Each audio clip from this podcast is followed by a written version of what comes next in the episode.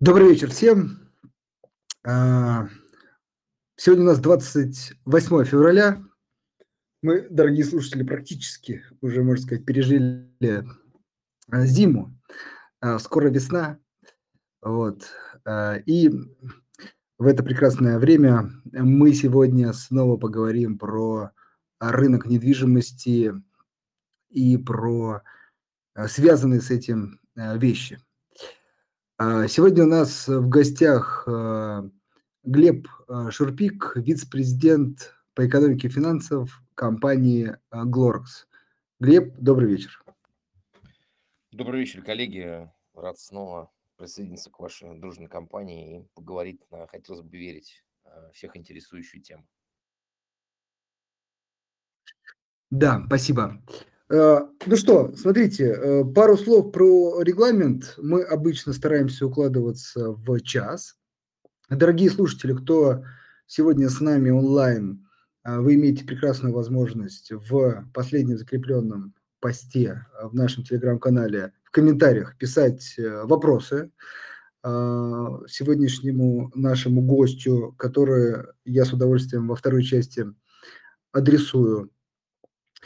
А, ну, а в первой части мы обычно говорим про основные там, принципы отрасли, компании и так далее.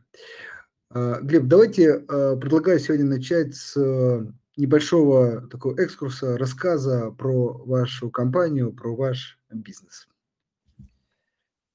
Спасибо, Андрей. Ну, в общем, Glorex – это Э, девелопер, который работает э, в четырех регионах нашей страны. Это Москва, Санкт-Петербург, Ленинградская область и Нижний Новгород. Работаем мы э, более 8 лет. На текущий момент наш портфель проектов в работе более 1,2 миллионов квадратных метров. И земельный банк составляет порядка 4 миллионов квадратных метров. Мы активно развивающаяся компания, у нас а, с недавних пор очень хорошо кристаллизована стратегия роста. Мы гордо себя именуем оптимистами на рынке недвижимости и в целом в экономике.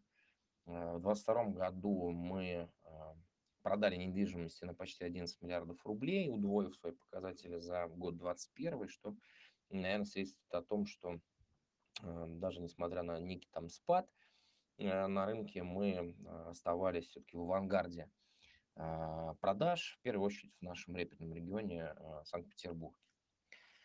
Мы, как я уже сказал, строим в четырех регионах. Пока не планируем дальнейшей региональной экспансии по ряду причин. При этом считаем, что текущий портфель достаточно хорошо сбалансирован как по продукту, так и по региону. С очень большими надеждами мы э, смотрим на рынок Нижнего Новгорода. Это город, который активно развивается в последние годы, а, демонстрирует очень позитивную динамику по э, миграции, по э, росту средних доходов населения и по темпам и объемам продаж недвижимости.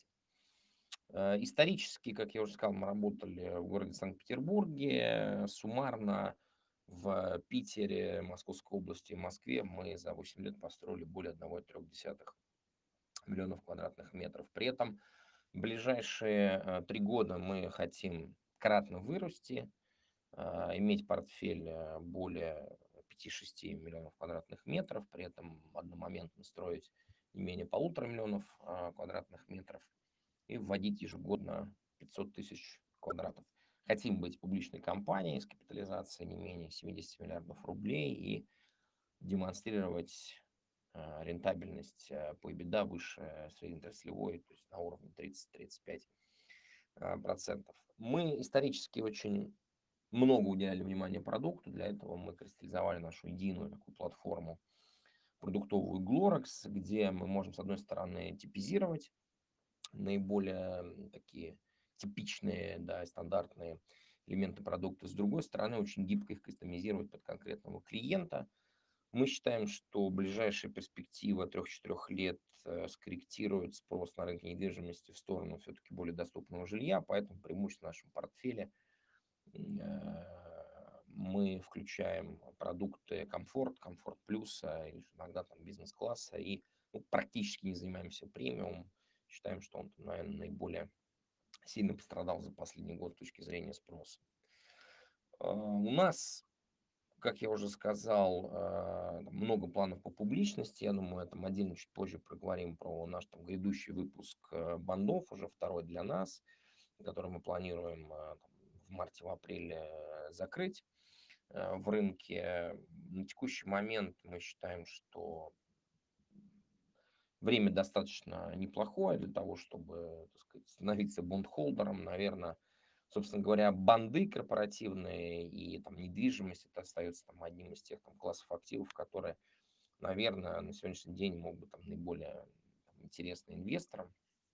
А, там, более подробно про наш выпуск я э, расскажу. Мы компания уже такая квазипубличная, у нас есть кредитный рейтинг от, от рейтингового агентства Акра, Triple B minus, который мы подтвердили там в ноябре 2022 года по итогам всех операций, произошедших на рынке.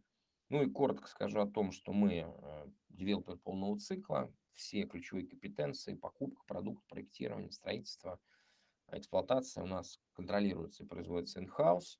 Мы очень много внимания уделяем э, цифровому цифровой составляющей, цифровому э, элементу в продажах. Более 90% наших, процентов наших сделок можно закрыть онлайн, по сути, э, без физического касания с офисом продаж а, и там, с общением э, с менеджером.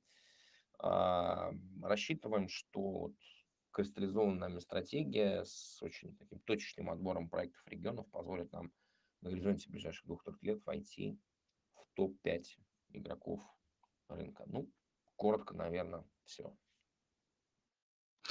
Да, большое спасибо за такое представление. Ну, теперь мы перейдем к большому такому блоку про ситуацию в отрасли, э, потому что, ну, по крайней мере, по моему общению с клиентами, это то, что их беспокоит э, в большей степени. Я сейчас в первую очередь не говорю, кто хотел бы недвижимость приобрести, а кто хотел бы проинвестировать в акции, может быть, вот в вашем случае в облигации вашей компании. А, вот э, Первое такое субъективное мнение, что все плохо. Ну вот первое, знаете, как говорится, когда если не разбираться еще, а что плохо и как плохо и так далее. Вот. Когда начинаешь разбираться или беседовать, уже не так все плохо. Но все-таки вот главное такое первое ожидание, что ну, кто в это время будет покупать недвижимость? Э, как так? Вот, в общем, люди очень сильно переживают за сектор. Вот могли бы вы изнутри рассказать, что не все так плохо, по крайней мере, как мне кажется. И, может быть, какие-то цифры привести, которые бы тоже подтверждали некий оптимизм ваш, а, ну, например, на 23 год, например, по продажам или по рынку в целом. Отличный вопрос. Я прекрасно понимаю, что действительно наиболее волнующий сейчас всех э, вопрос, как а, людей, которые интересуются девелопментом, как бизнесом, как э, инвесторы, которые смотрят а, там, на, на, на данную отрасль, вложиться ли в саму недвижимость, либо в какие-то там а, инструменты фондового рынка, связанных там с девелоперами. Ситуация, безусловно, была непростая, объективно. Она коснулась а, всесторонне каждого девелопера и каждого элемента бизнеса. Кто-то, как девелоперы, премиалки и элитки, действительно перестраивал колоссальные там, логистические цепочки, искал импортозамещение там, и прочее, прочее, прочее. Девелоперы, которые строили преимущественно в комфорте в бизнесе, они там этому были подвержены в меньшей степени, а, потому что все-таки там 85-90% роста материалов, да, они, там, что называется, были а, либо в России производились, либо в тех юрисдикциях, которые по-прежнему оказались доступны для нас. А, как для, как для страны, как для, для российской юрисдикции. Рынок проседал. А, не скажу, что а, у всех девелоперов продажи просели критично. Glorex, например, по 2022 году выполнил порядка 70% своего крайне амбициозного плана продаж. И если брать там отдельные локации, отдельные проекты, то а, вот, например, у нас есть проект э, на Массивском острове, э, на, на намывных территориях Глорекс, Василиостровский премиум. Вот в этой локации это квартиры бизнес-класса преимущественно. А, условно говоря, в первом квартале было зафиксировано, 22 года было зафиксировано 16 тысяч квадратных метров сделок, да, ну так просто берем нишу отдельно, да, а, например, в четвертом квартале а, эта цифра была всего 5. То есть, казалось бы, спрос упал в три раза в конкретной локации. Но а, при этом продажи отдельных девелоперов, и Глорок, слава богу, э, так сказать, в этом смысле не исключение, они упали существенно меньше. Вот э, мы, грубо говоря, э, на горизонте трех кварталов даже показывали определенный рост. Дальше мы вынуждены признать, что настоящая атака ценовая со стороны конкурентов немножко нас там подсбила в четвертом квартале. Нам пришлось включиться в эту борьбу за клиента с точки именно ценой и точечно применять определенные скидки, которые там ну, за январь-февраль 2023 года опять там несколько наше реноме а, восстановили. У кого-то из девелоперов, конечно, продажи шли там чуть хуже, у кого-то э, чуть лучше. Здесь, наверное, я думаю, менеджмент тех компаний, которые в свое время посвятили огромное время клиентскому сервису, продуктологии, э, разработке очень качественного CGM, да, Customer Journey Map, по своим проектам, они ну, оценили, что все эти инвестиции были не зря. Потому что на таком сложном рынке, ну, естественно, выбирается, выбирается бренд, выбирается та компания, которая оказывает наилучший клиентский сервис и предоставляет там, наилучший продукт по наилучшей цене. При этом надо понимать, что э, в целом, если вот смотреть, ну вот, вот как прям такие прям матчасть, да, что называется, Россия по-прежнему страна с колоссальным стареющим э, жилищным фондом, который составляет на сегодняшний момент 3,7 миллиардов квадратных метров на секундочку. Это страна с, э, если брать даже крупнейшие города, как Санкт-Петербург и Москва, это страна с крайне низкой обеспеченностью, низкой обеспеченностью жильем и огромным потенциалом роста ипотечного кредитования, потому что, э, допустим, если сравнивать там с теми же Штатами, либо Великобританией, то э, доля ипотеки в ВВП там, она в 5-6 раз меньше в России. А, рынок однозначно а, изменится в ближайшие два года, точно. Безусловно, будут определенные дисконты в цене. Безусловно, а, будет определенная коррекция с точки зрения вывода э, жилья и проектов на рынок. И здесь, как говорится, палка двух концах. С одной стороны, будет это как бы ценовое давление, да, то есть требование клиентов делать скидки. С другой стороны, уже сейчас мы констатируем, что, допустим, за январь 2023 года выпущено там почти в два раза меньше разрешений на строительство в России по сравнению с январем 2022. То есть сам по себе рынок, э, наверное, э, сможет себя э, сбалансировать. Э, как всегда, там, главный ключевой вопрос, а что будет, если там каким-то образом изменится там условия ипотечного кредитования, я думаю, что, конечно же, таких полномасштабных э, субсидий, которые были в индустрии, наверное, их не будет. Субсидии будут предоставляться более точечно. Все наверняка уже слышали про субсидии для IT-специалистов. В своем последнем послании Федеральному собранию Владимир Владимирович Путин говорил о том, что будут соответствующие программы разработаны для работников ОПК. А, по-прежнему а, мы считаем, что огромный потенциал недвижимости стоит не только в покупке готовых квартир, а в разработке, инкорпорировании в рынок, а, скажем так, различных финансовых инвестиционных инструментов на стыке финтеха и э, real estate о чем мы говорим? Мы говорим о том, что сейчас очень э, большой процент людей, как бы, да, он, наверное, э, хочет вкладываться в недвижимость, допустим, не готов ее покупать. Соответственно, ну, можно думать о том, как развивать коллективные инвестиции, можно думать о том, как развивать направление токенизации недвижимости. И сейчас еще многие игроки эти инструменты начинают уже потихоньку предлагать, хотя там, конечно, еще много будет зависеть от регуляторики. Поэтому я думаю, что в ближайшие два года, а, помимо такой очень яркой, насыщенной конкурентной борьбы за, за клиента, при безусловном, безусловной коррекции да, на рынке с точки зрения и цены спроса, это будет все-таки вот такой рынок борьбы за инвестиции в недвижимость там с чеком, ну, скажем, от там 300 тысяч рублей до полутора миллионов. Это могут быть различные запифены, повторюсь, это могут быть токены, это может быть какое-то накопление в квадратных метрах, etc., etc. А, но при этом надо понимать, что э, что бы ни произошло, на любом рынке ну, всегда компании, которые уделяли операционной эффективности большое внимание, они все равно будут на плаву, они будут э, находиться в авангарде индустрии.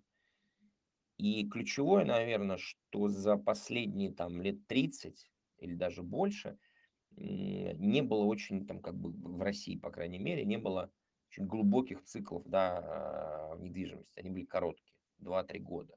Там, в восьмом году, в 98 году, неважно. Поэтому, наверное, а, мы все-таки, вот повторюсь, из каста оптимистов и просто считаем, что нужно а, очень много работать над операционной эффективности, работать над себестоимостью, мы очень много этому внимания уделяем. И тогда даже на корректирующемся рынке можно достичь успеха.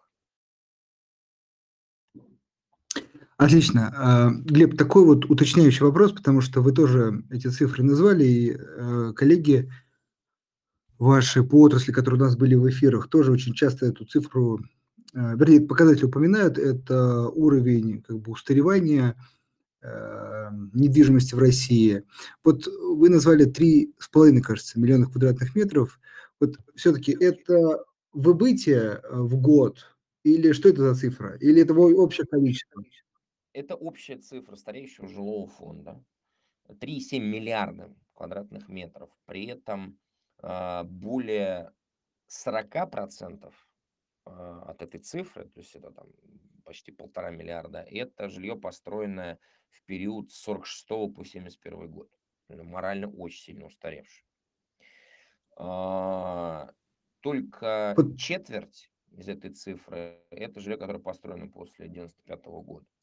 То есть это как бы такой большой объем площадей, который просто в силу физического, в первую очередь, износа, я не говорю про моральный износ, да, потому что там, в нашей стране к этому относятся там существенно более спокойно, э, физический износ э, этого как бы, жилищного фонда, он ну, действительно колоссальный. И надо понимать, что э, во многом благодаря очень сильному, назвать вещи своими именами, очень сильному министру, да, эм, Марат Шакирзянович Хуснулину, ну, мы имеем, э, сказать, очень сильную поддержку в правительстве, и, наверное, все-таки стоит признать, что, как и, наверное, всегда, э, строительство – это один из локомотивов экономики, но с учетом того, что, ну, по объективным причинам, наверное, будет какая-то корректировка, хоть и несущественная, э, как бы, доли ВВП там традиционных наших там супер, скажем так, отраслей, там вроде нефтегаза, там, и там, а, добычи там, минеральных ресурсов. Вот, то есть цифры на самом деле они такие, они очень существенные, они очень пугающие, а как бы нормального генерального планирования в городах на самом деле до сих пор нет, ну, там, за исключением, там, в первую очередь, Москвы, там, чуть меньшей степени Питере. Программа реновации глобально запустилась ну, только в Москве. Да, в Петербурге там ну, даже близко этого нету. Поэтому вот это все, вот это все в купе, оно, наверное, ну, оставляет определенный э, потенциал, ну, если не роста, то, по крайней, по крайней мере, сохранения каких-то текущих кондиций. Ну и немаловажно, что, и это очень часто говорится во всех там правительственных кругах и так далее, была цифра 120 миллионов квадратных метров ввода в год строительства. Ее как не было, так и нет. Она достигнута только там на 70%, и вот, по-моему, 100 с лишним миллионов был рекордный год 2022 года. И поэтому очень много задаются и в правительственных кругах, и в отраслевых кругах задаются вопросом, а как же все-таки строить больше в России. Вот, Глеб, можно еще раз уточнить? Вот 120, э, да, цифра, допустим, 100 миллионов квадратов. А вот эта цифра а, дает какую-то возможность, скажем, увеличивать жилищный фонд? Или с учетом выбытия это, ну, скажем, как сказать, в ноль выходим? Или наоборот, даже нужно увеличивать ввод новых мощностей, чтобы, ну, в общем, фонд не старел?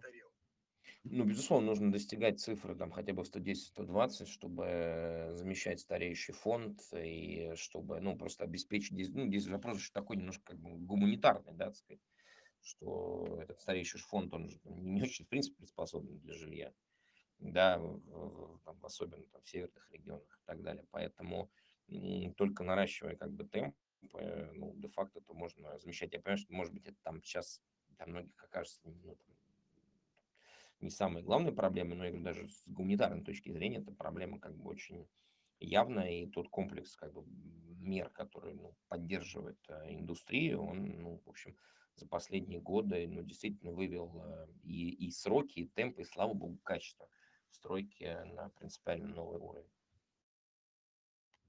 Хорошо, то есть вот еще раз, важный посыл э, в том, что как бы покупки вот новых все-таки мощностей, там 100 миллионов квадратных метров, они в первую очередь обеспечены тем, что фонд выбывает, и, собственно, людям, либо государство, которое хочет поддержать людей, э, будут приобретать этот фонд, несмотря э, на сложное, например, там время или какие-то, ну, скажем так, негативные ожидания по рынку. Да, и мы на самом деле видим, что а, Ну, наверное, там в в этой жизни там у нас ну, такая немножко тоже такая у на уровне обыденного сознания, да, фраза, что как бы там привыкает ко всему. Мы понимаем, что шоки так или иначе проходят. Э, я думаю, ну, коллеги из «Газпромбанка» прекрасно знают, какой объем наличности, да, по-прежнему есть на счетах у физлиц, да. И так или иначе, недвижимость, ну, по факту, э, до сих пор это в России, а может быть, ну, чуть меньше во всем мире, в России точно, там единственный актив, который, даже обесцениваясь в краткосрочном а, периоде, достаточно быстро отыгрывал э, свою стоимость, да, потому что в нашей стране, там, не знаю, э, банкротились банки, там рушились фондовые рынки, рушились там рынки государственных ценных бумаг и так далее. Но недвижимость, она как бы всегда отыгрывала как бы этот гандикап, ну и это актив, который там, постоянно рос э, в цене и восстанавливая свою стоимость после любых кризисов. Хорошо. Э, маленький комментарий действительно по поводу э, объема наличности. На самом деле мы очень часто акцентируем слушателей клиентов наших на это внимание, потому что это как раз действительно такой глобальный локомотив, ну, мы говорим, в частности, там, про фондовый рынок потенциально, ну, вот соглашусь, про недвижимость тоже, тоже, потому что очень часто есть ощущение, что денег нет. Да, нет, ну, просто циферки да, показывают, денежная масса, объем остатков, что они есть.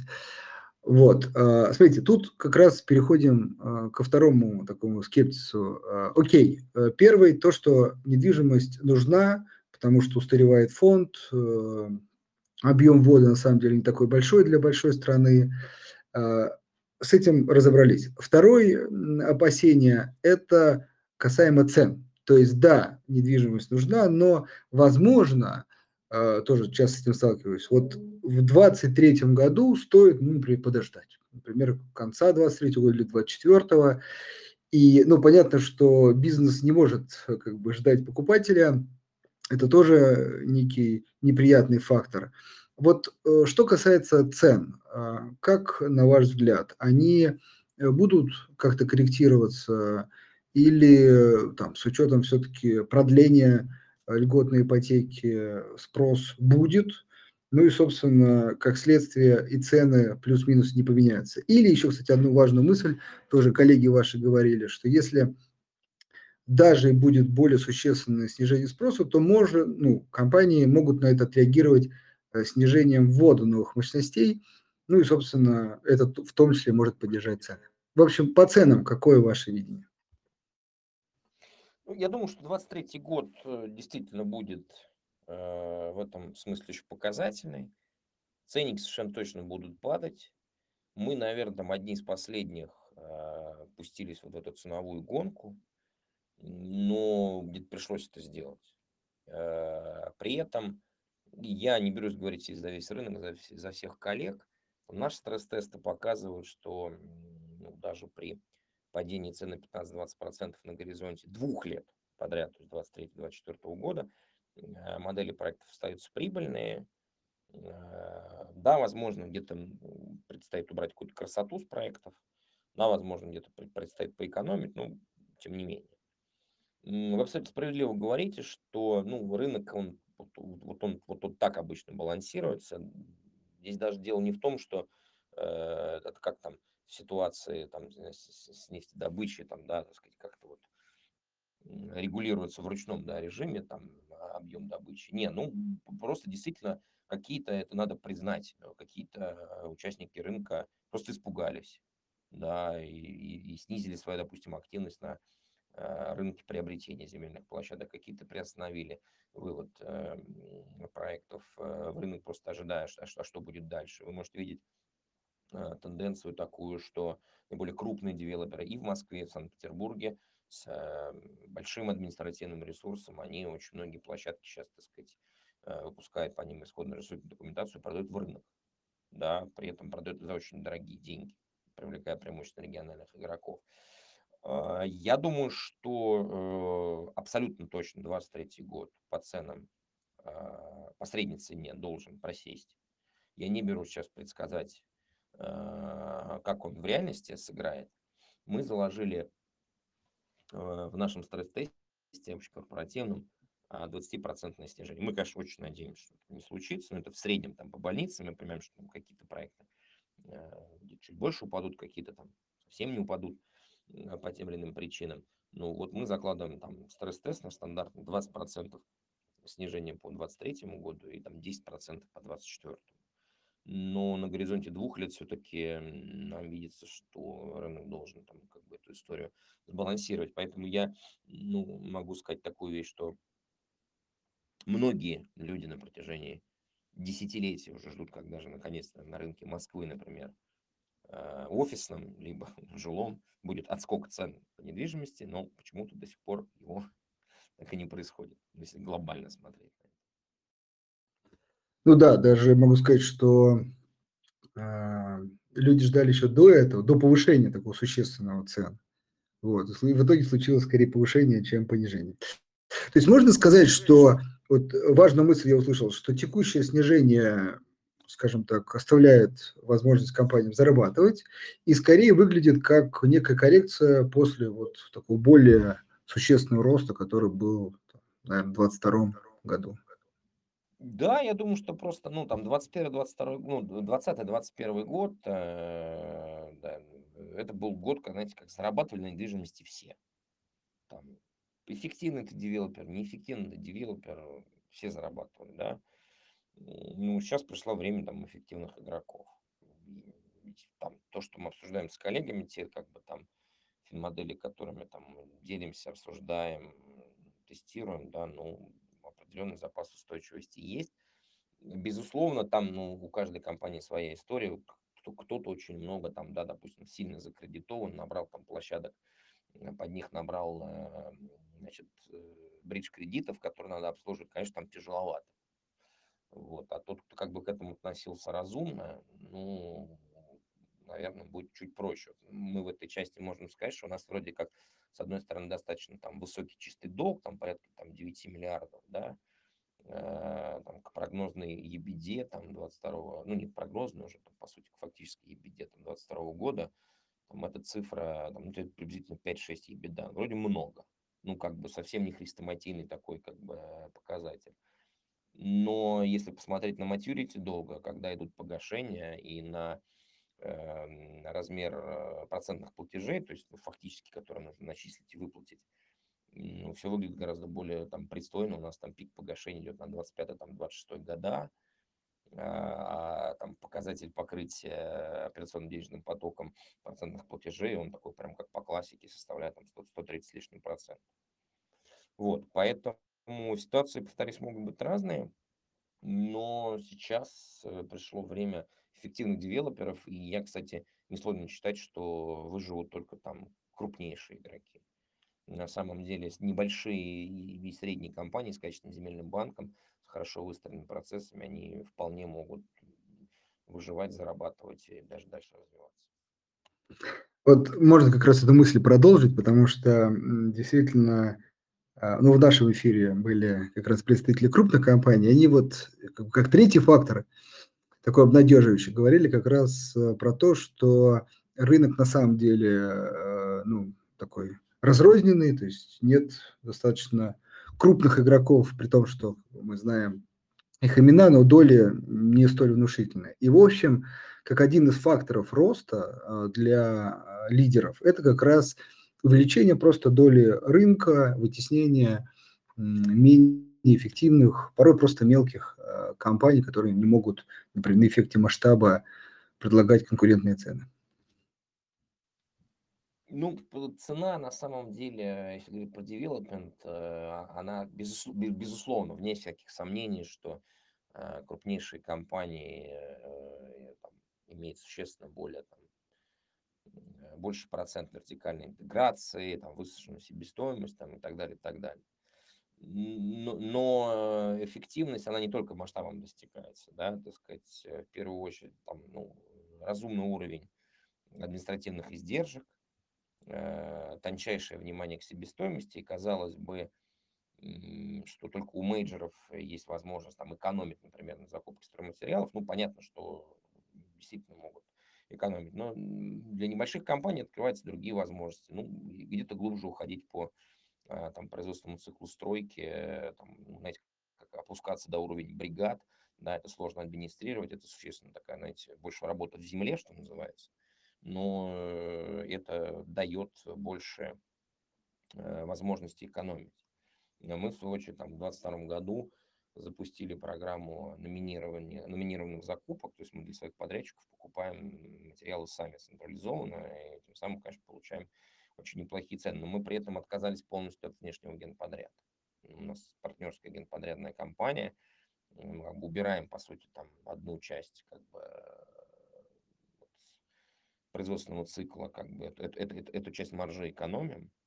И мы считаем, что ну, так, в принципе, могут э, действовать разные игроки. Поэтому я не говорил бы, то есть финализируя, наверное, не то, что всех маленьких поглотят. Вот неэффективные точно э, либо уйдут, либо там распродадут активы, либо будут поглощены. Нет, совершенно точно. Хорошо. Так, э, предлагаю перейти к вопросам. Э, дорогие слушатели, еще раз призываю вас пользоваться возможностью задавать вопросы. Мы как раз к ним переходим, поэтому э, пишите. А, сразу говорю, что-то мы уже касались, может быть, чуть вопрос будет повторяться, но постараюсь все равно все вопросы зачитать.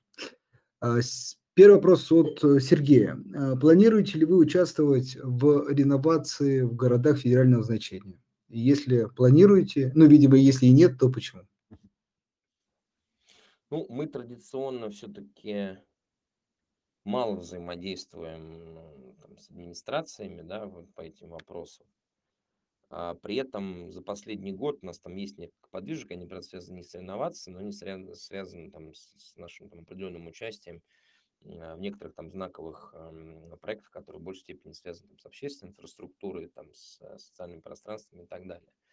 Ну, традиционно все-таки реновация – это про супер там низкую себестоимость, про большие объемы. И, наверное, этот э, рынок, он все-таки в большей степени ну, стоит э, на балансе, что называется, менеджеров рынка. Я думаю, что если мы и придем к этой конструкции, то, скорее всего, не ранее там, второй половины 2024 года, пока у нас там, ну, немножко больше фокус на собственной эффективности, собственном росте, и, наверное, уже потом для, в том числе, поддержания там, сказать, производственных мощностей, там, да, и вот capacity, ну, да, вполне можно и в реновации поучаствовать.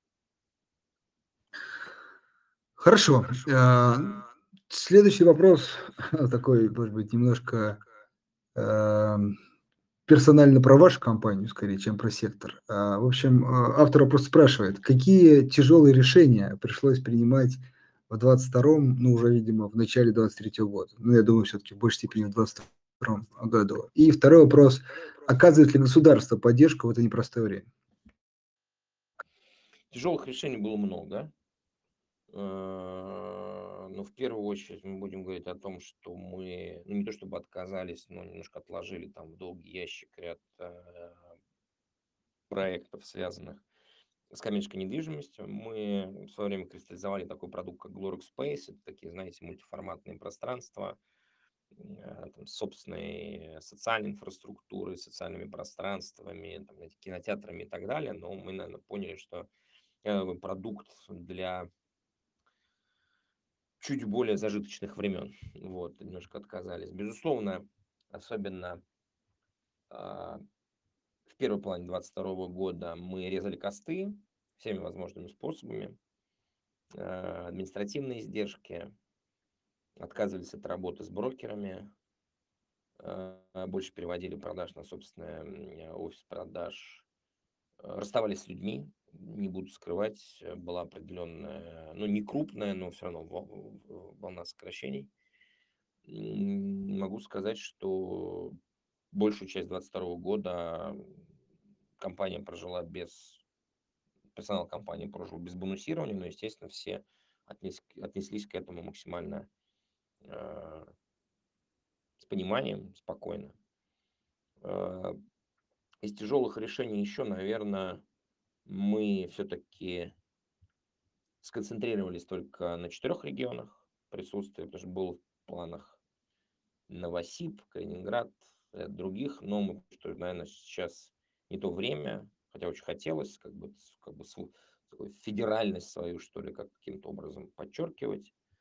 Но мы поняли, что, наверное, там просто преждевременно мы потеряем фокус и решили делать то, что у нас хорошо получается там, в четырех локациях. И, Андрей, прошу прощения, вторая часть вопроса была какая? А, а поддержка государства, да. да. Ну, ну, слушайте, она, безусловно, есть. Ну, то есть тот факт, что продлевается программа ипотеки, тот факт, что создаются какие-то там, ипотечные программы для отдельных категорий граждан, это и есть большая поддержка, она была и есть э, как бы в индустрии, естественно, ну, мы не ожидали каких-то там, знаете, льготных кредитов или еще чего-то, да, как бы в целом индустрия и пандемию 2020 года пережила без такой поддержки, да, потому что там все-таки пострадали другие сектора в большей степени экономики. Поэтому поддержку мы ощущаем, мы считаем, что, э, что бы ни говорили про нашу индустрию, регуляторика с каждым годом ну, как будто бы она становится чуть-чуть более строгой, но при этом она становится там понятной, а с понятными там правилами игры, ну, всегда можно работать. И я думаю, что э, если, э, как бы, вот, скажем так, Центробанк не сильно будет лютовать с историей с субсидируемыми ставками там, по девелопменту, я думаю, что это будет еще одна такая довольно мощная волна поддержки. Я там склонен, конечно, считать, что там ипотека по нулевой ставке очень красиво звучит, но достаточно пагубно там для рынка. Поэтому надо просто найти какую-то такую понятную комбинаторику, где-то э, добавить там аппетиты банков и девелоперов. Я думаю, что это в итоге этот компромисс будет найден. Ну и я думаю, что этого более чем достаточно для индустрии. Хорошо, спасибо. Дальше вопрос от Сергея. А, ну, вы частично ответили, но, может быть, как-то еще прокомментируете. Какие регионы планируете выделять в приоритетной перспективе? А, ну тут вопрос, кстати, пяти лет, может быть, более долгосрочной перспективе. А, есть ли а, собственный земельный банк? Не знаю, про эти регионы, либо вообще, ну вот такой вопрос. Ну, земельный банк у нас э, там насчитывает порядка 4 миллионов квадратных метров. Это там не очень много, но и не очень мало. Ну, там у самолета он, допустим, там 36 миллионов, но это самолет, да, у ПК даже он там несколько меньше в разы. А нам пока достаточно, мы будем его, безусловно, наращивать, хотим там нарастить где-то до 6 миллионов квадратных метров, считаем, что это такая рабочая история, которая, с одной стороны, там, допустим, даже для будущих там equity инвесторов будет говорить о том, что у компании там есть запас сырья, с которым работать, да, с другой стороны, вроде как мы ну, бесплатно получать землю не всем игрокам рынка удается, поэтому за нее надо платить. Платить нужно там, либо дорогими собственными средствами, либо дорогими кредитами. Поэтому мы как бы не очень хотим в это играть. По поводу регионов, ну, мы изначально для себя смотрели э, порядка 12 регионов, э, помимо озвученных э, мной, в которых мы, в принципе, уже работаем, Москва, Питер, э, Ленобласти и Нижний Новгород, это Новосибирск, Уфа, Казань, Калининград, Тюмень, Якат, Самара, что-то еще я одно забыл. Ну, мы всегда смотрим просто на демографию, мы смотрим на динамику доходов населения, мы смотрим на, там, собственно говоря, там, бюджет на 2-3 года, я имею в виду региональный, мы ну, без обиняков смотрим на фигуру губернатора, то есть насколько человек там амбициозен, насколько он там и каким образом планирует э, развивать э, веренную там ему область, регион. Ну и как бы в купе, в принципе, вот мы собирали какое-то количество площадок. Э, одно время мы там в моменте смотрели, наверное, регионов 10-12. Но я думаю, что на горизонте пяти лет мы выйдем, благо, ну вот Э, крайне приятная, на мой взгляд, элемент развития все-таки России, что появляются в большом количестве города, э, пригодные для жизни, где есть прекрасная социальная инфраструктура, образование, работа, экология приемлемая. Я думаю, что э, рано или поздно, а уж на горизонте пяти лет, мы совершенно точно будем минимум в 7-8 регионах работать. Хорошо, ну, то есть расширение а, планируется. А, следующий вопрос от э, Юрия. А, экономисты говорят, что льготная ипотека оказала положительный для застройщиков эффект. А, цены выросли на первичке, вот Юрий пишет, до 85% с начала ввода льготной ипотеки. А, правда ли это? А, можно я еще только себя чуть добавлю к этому вопросу? А, вообще, ну, из так сказать, публичных отчетностей действительно ипотека становится все больше и больше долей в общих объемах продаж. Вот считаете ли вы это какой-то уязвимостью э, там, строителей в перспективе? Или это, наоборот, просто как сказать, приходит к нам международные практики, и, в общем, ну, как в перспективе так и будет сохраняться, и это скорее нормально, нежели какой-то там перекос больше в сторону ипотеки? Ну, я думаю, что, наверное, там ситуация 2021 года все-таки несколько аномальной для рынка, да, наверное, там все-таки цены немножко там разогнались. При этом мы понимаем, что они там были разогнаны в том числе людьми, которые рассчитывали, что там, вложившись, там, условно говоря, на этап строительства с ипотекой, там, да, с там, чуть ли не стопроцентным плечом, там, за счет capital gain, за счет роста стоимости можно там, потом, так сказать, эту квартиру реализовать. Там было, конечно, большое количество не очень приятных историй, связанных с этим разочарований там и так далее. А, наверное, какой-то перекос был, но в то же время, я уже об этом говорил, но нормаль, нормальная практика, когда все-таки ипотека скорее стоит там 3-4%, чем 10-12%.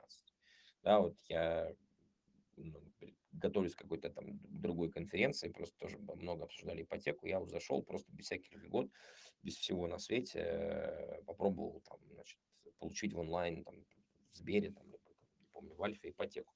Но 11,2% мне одобрили. Ну, как будто бы это чуть больше зло, чем э, ставка в 3-4%. Другое дело, что там, наверное, должны быть какие-то дополнительные ограничения. Наверное, все-таки нужно говорить о том, что ипотека с нулевым первоначальным взносом – это не очень хорошо. Э, вот, потому что, э, что бы ни говорили, в России, по крайней мере, точно, клиент ориентируется на размер э, ипотечного платежа, мало как бы соотнося стоимость квартиры в моменте, там, на уже вторичном рынке, сколько она будет стоить после ввода, сможет ли он продать и возместить там какие-то свои там потери по процентам и так далее, и так далее. Э, вот с этим нужно немножко поработать, но я до сих пор считаю, что как бы при ипотеке там 10,5% годовых, ну, как бы она будет, э, квартира будет доступна только людям, которые могут купить ее там либо в короткую рассрочку, либо там стопроцентным платежом, как мы понимаем, это не очень большой процент э, населения нашей страны. А, хорошо, следующий вопрос э, от Юрия, тоже немножко про расширение, но, мне кажется, немножко другой фокус. Я даже такую вводную часть дам. Действительно, очень часто ассоциируют локальных игроков, региональных э, игроков, их как бы некое преимущество – это местный, собственно, административный ресурс. Отсюда, видимо, и вопрос э, Юрия. Значит, ну, вы идете в новый регион, и значит ли это, что за вами административный ресурс, и местные застройщики останутся без работы? Ну, знаете, мы стараемся никогда не комментировать ничего про административный ресурс, э, потому что, ну, это вопрос такой, он, он, ну, ж- я, я никогда не понял, что такое административный ресурс. Я могу вам рассказать историю появления компании Glorex в городе Санкт-Петербурге. А, Акционеры Glorex там, в 2014 году зашли э, в город и достраивали три проблемных объекта. На тот момент это было 30% э, фонда проблемных дольщиков в городе. Достраивали де-факто на свои деньги, потому что тогда не было там никаких эскроу счетов, э, банки крайне неохотно кредитовали стройку и так далее, и так далее. Э, Ну, тоже 2014 год, да, не будем забывать. Э, На свои деньги, по сути, достроили. Да, там удалось пу- путем определенных там итераций, э, поработали с продуктом себестоимости, что-то там даже, даже заработали, вернули какие-то деньги. Но, естественно, после этого диалог э, с Глорексом в городе строится на там, понятных партнерских взаимоотношениях. Я думаю, что такой путь прошли многие игроки. да. Если ты строишь достаточно социальной инфраструктуры, если ты откликаешься на какие-то совместные большие социальные инициативы, если ты э, справляешься своими обязательствами в срок, участвуешь в каких-то там, значит, э, масштабных инвестпроектов, которые включают в себя там жилье, и там социальную инфраструктуру, и социальные, прос- общественные пространства и так далее, и так далее, и так далее. Ну вот, собственно говоря, наверное, к таким девелоперам будут прислушиваться. Собственно говоря, что мешает местным игрокам делать то же самое. И на самом-то деле мы вот на примере Нижнего Новгорода видим, что там никого особо из мейджоров, э, ну, безусловно, есть отдельные площадки там у, э, там у ПК, там еще у кого-то из игроков, но э, нету массового входа, и вроде как там строят местные застройщики, то есть они, наверное, умеют строить, продавать, ну и устраивать диалог э, как бы с правительством. Поэтому я думаю, что, повторюсь, я уже сегодня высказал, работа найдется России для всех эффективных игроков, эффективных девелоперов. Хорошо. А, Еще один вопрос. Он такой короткий, но мне кажется очень интересный. Я тоже небольшое вступление дам. Он такой урбанистический. Вот если можно на этот вопрос посмотреть все-таки с такой с большой перспективы, может быть 5, может быть даже 10 плюс лет. А, Что имеется в виду? А, Ну, я думаю, ни для кого не секрет, что действительно идет такая глобальная урбанизация, люди все больше и больше съезжаются в крупные города, может вначале из там, а, сельской местности в города, теперь кажется тенденция уже из более мелких городов в крупные. И а, вот вначале вопрос от меня. а, вот ну, вы, безусловно, когда вы тоже об этом говорили, планируете выход на новые рынки, да и, может быть, э, какие-то новые проекты на текущих, смотрите на демографию, на перспективы развития региона, экономические, но и вот э, миграцию, да. Вот скажите, пожалуйста, ам, продолжается ли эта тенденция, а, и если она продолжается, то, может быть, кстати, некие аналогии с миром, как в мире дела, э, будет ли история, что люди будут просто жить все более и больше в меньших количествах городов, но в более крупных? А, вот, это мой вопрос. А вопрос от, э, Василия. А, вы, э, ну, как сказать, много проектов по строительству. Вы действительно хотите застроить и так застроенные крупные города? Ну, здесь, значит, отвечая на вопрос такой как бы урбанистического толка, да, каково будет э, там истинное движение народонаселения, там, сказать, из мелких городов в крупные, будут ли они укрупняться, наверное, общемировая тенденция, что действительно там городские агломерации, они там растут. Там, наверное, наиболее фундаментальный пример это, естественно, Индия и Китай, но там надо понимать какой-то процент э, сказать, э, жителей на один квадратный километр, да, ну, какое количество жителей на квадратный километр. Наверное, по, по миру мне достаточно сложно судить, э, но если говорить про Россию, отвечая на вопрос, зачем застраивать и так крупно застроенные города, ну, во-первых, там надо понимать, что там, ну, чем они застроены, да, как бы, какими домами, э, с каким уровнем там энергосбережения. энергоэффективности, с каким уровнем безопасности, с каким уровнем э, там, жилищных условий и так далее, и так далее. Поэтому это нормальная ситуация, когда что-то старое в этой жизни заменяется новым, и жилье как бы не исключение. А, при этом я хочу сказать, что э, то, что мы видим э, практически во всех городах, там, помимо Москвы и Питера, и, кстати, Питер, на самом деле, хороший пример, ну, там, архитектурных доминант, э, которые в большом количестве есть в Москве, там не так много. В регионах тоже, на самом деле, преимущественно Э, местные главные архитекторы э, и там, органы исполнительной власти достаточно так скептически смотрятся на такую, знаете, башенную застройку там, высотностью больше 22 этажей. Но при этом э, количество ветхого жилья оно огромное, поэтому неэффективно используемых территорий, бывших промышленных производств. Я не говорю про то, что нужно все заводы снести и построить жилье. Ни в коем случае так никогда мы не говорим и не будем говорить. Э, и, кстати, в этом смысле Нижний Новгород отличный пример, где промышленное производство сохраняется в большом количестве и очень эффективно работают многие. Но предоставить для всех граждан, большего числа граждан, а, просто безопасную и удобную среду для проживания, я считаю, что это очень такая понятная миссия, мы ее там, может быть, там немножко иначе формулируем для себя, да, но тем не менее ничего плохого там нету, просто, как я уже сказал, с гуманистических, гуманитарных точек зрения люди должны жить в удобном, э, качественном жилье. Пусть, может быть, он там не всегда шикарное, там ультрадорогое, но тем не менее. И третий момент, я уже об этом сказал, но э, технологии строительства, которые были там 30, 40, 50 лет назад, ну, повторюсь, с точки зрения энергосбережения, они просто ужасающие, а энергия стоит колоссальных а, денег, энергия вырабатывается, ну, все-таки большей частью из неких иссякаемых источников, да, поэтому об этом тоже нужно думать, и вот все-таки в таком неком глобальном, урбанистическом, экологическом смысле. Новое, удобное, комфортное а, жилье, которое там полностью соответствует ныне очень модной ECG-повестке, э, да, я считаю, что это раз правильная задача для правильной девелоперской компании. А, Все-таки уточню, а, на ваш взгляд, может быть, более точечно, ну, давайте для России, а, миграция будет продолжаться, то есть скорее через 10 плюс лет все больше и больше будут людей жить вот, ну, условно, в городах-миллионниках или там чуть близко к этим цифрам, или все-таки сейчас, например, ну вот там, в современное время уже не, не столь миграция большая, ну, например, с учетом, как бы, знаете, заполненности, может быть, крупных городов, и, возможно, люди как бы уже, может быть, даже какой-то отток возможен. Вот как вы смотрите на это? Ну, нам видится, что все-таки в крупных э, городах э, возможен вполне отток э, в пригороды.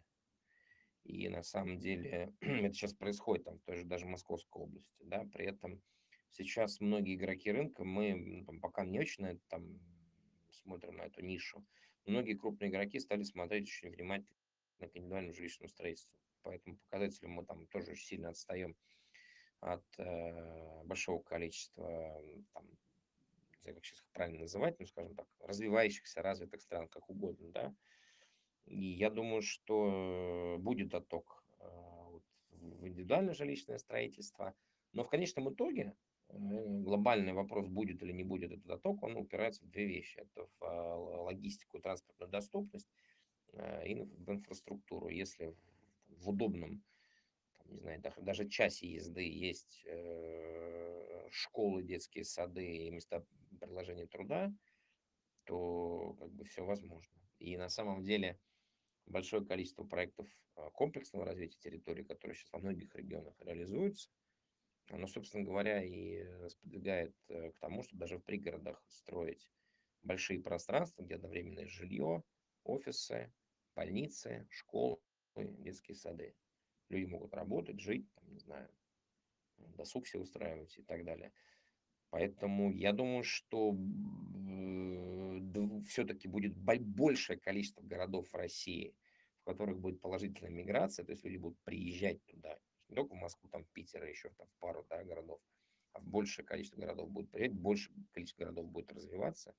И вокруг этих городов а, как раз будут развиваться очень удачные пригороды, где люди как раз вполне могут себе жить э, в индивидуальных жилых постройках. А, Понял. И от Максима еще такой точный вопрос. А, На а, Крестовском что-нибудь планируете построить? Хорошая локация, на мой вкус лучшая в Петербурге, но это премиум. Такой очень жирный, извините за такое немножко, так сказать, э, сленговое слово э, премиум. Туда, наверное, пока нет. Хорошо, э, Глеб, вам огромное спасибо, но в конце могли бы еще раз рассказать о, так понимаю, все-таки пока планируемом размещении облигаций и, может быть, что-то еще подсветить важное, что нужно бы услышать потенциальному вашему инвестору пока в облигации? Мы планируем размещение эм, облигаций, рассчитываем выпуск закрыть на горизонте а, двух месяцев. Выпуск будет 1 миллиард рублей. А, Мы планируем, что купонная доходность не превысит 14,5, там общая доходность срок погашения будет чуть больше 15. Облигации будут двухлетние. А, В настоящий момент мы достаточно крепко стоим на ногах, оптимистически смотрим в будущее. А, Построили уже много, много строим в моменте, будем строить еще бо- больше. У нас сильная управленческая команда, профессиональный совет директоров, э, который возглавляет бывший первый запрет ЦБ Сергей Анатольевич Швецов. У нас три независимых директора и очень хорошо выстроенная иерархия корпоративного управления. Мы создали собственную продуктовую платформу, которая, с одной стороны, позволит нам очень быстро и дешево проектировать и строить, с другой стороны, она будет максимально кастомизирована под любые нужды а, любого покупателя. Э, Прямо здесь сейчас мы э, продаем там, на больше, чем 10 миллиардов рублей в год. Планируем цифру удвоить, несмотря на любые проблемы, которые будут в рынке за год 2023. А, Наш клиентский сервис, наш э, цифровой путь клиента и очень внимательное отношение к и продукту, к клиенту позволяют нам даже в сложных условиях выглядеть сильно, ну, не сильно, но лучше рынка. Поэтому всех желающих я приглашаю поучаствовать в этом выпуске. Доходность довольно интересная, компания достаточно стабильная. В скором времени, э, я думаю, на горизонте ближайшей недели будет информационная рассылка.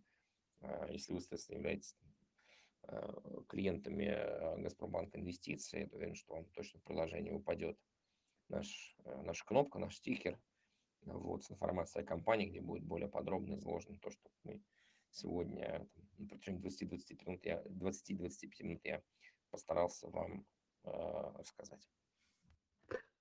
Да, э, Глеб, вам еще раз огромное спасибо, успехов и вашей компании, и отрасли в целом, и, в общем, рынку. Действительно, мы, как это, финансовый рынок, фондовый рынок, очень сильно зависим от реального сектора. Надеюсь, все действительно будет хорошо. Вам большое спасибо. Спасибо, коллеги, спасибо за внимание. Увидимся. До свидания. Дорогие слушатели, всем тоже спасибо. До свидания.